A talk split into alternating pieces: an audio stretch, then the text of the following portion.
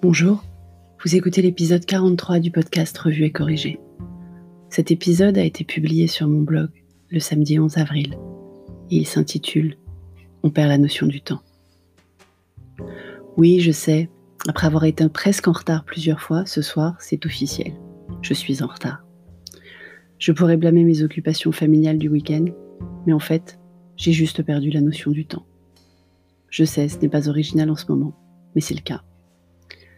Le temps, c'est un peu ce qui me manquait avant le confinement, pas vous?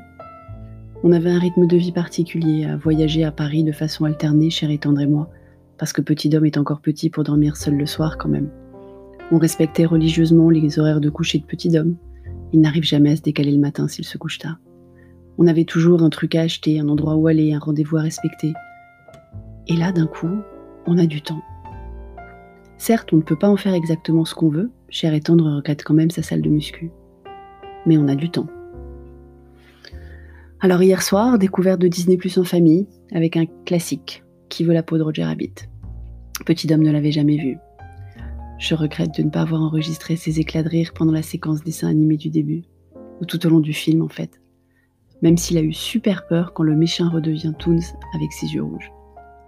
Cet après-midi, c'était démarrer les extensions de Carcassonne, ce qu'on n'avait jamais fait depuis que Petit Dom a reçu le jeu, il y a plus de six mois. Vous connaissez Carcassonne? Nous non plus, avant que je ne fasse des recherches sur les meilleurs jeux de plateau. On avait fait le tour de tous les jeux de nos enfants, sa chère et tendre et moi, et on essayait de se renouveler. Monopoly, la bonne paye, Destin, c'est bien, mais on se doutait bien que le monde des jeux de société s'était réinventé depuis le temps. C'est le cas. Carcassonne donc. Les aventuriers du rail aussi. Je vous les conseille si vous avez des enfants entre 7 et 12 ans. J'ai tricoté aussi cet après-midi. J'avais décidé cet été de me mettre au tricot pour produire quelque chose, avoir un résultat concret d'un truc manuel. C'est pas mon truc les activités manuelles à la base, mais alors pas du tout. Donc le tricot, je ne suis pas douée. Je m'applique, mais je ne suis pas douée. J'avais réussi cet été une écharpe pour petit homme, une pour moi et un snoot pour cher et tendre. Alors je m'étais abonnée à une MyBox pour avoir tous les mois pelote, patron et explications. 4 carrés pour faire un plaid et un ouvrage spécifique à chaque box. Pas mal fait. J'ai suspendu les abonnements au bout de la quatrième box parce que je n'avais pas ouvert la deuxième. J'ai pu l'ouvrir depuis le début du confinement. Il me reste un carré de plaid à faire avant d'ouvrir la troisième. On se met à la fenêtre profiter du soleil. On mange, bien sûr. J'ai arrêté de vous en parler, mais pas de le faire. Surtout que Cher et Tendre profite du temps pour essayer de nouveaux trucs. Ce soir, c'est soupe aux asperges. Une première.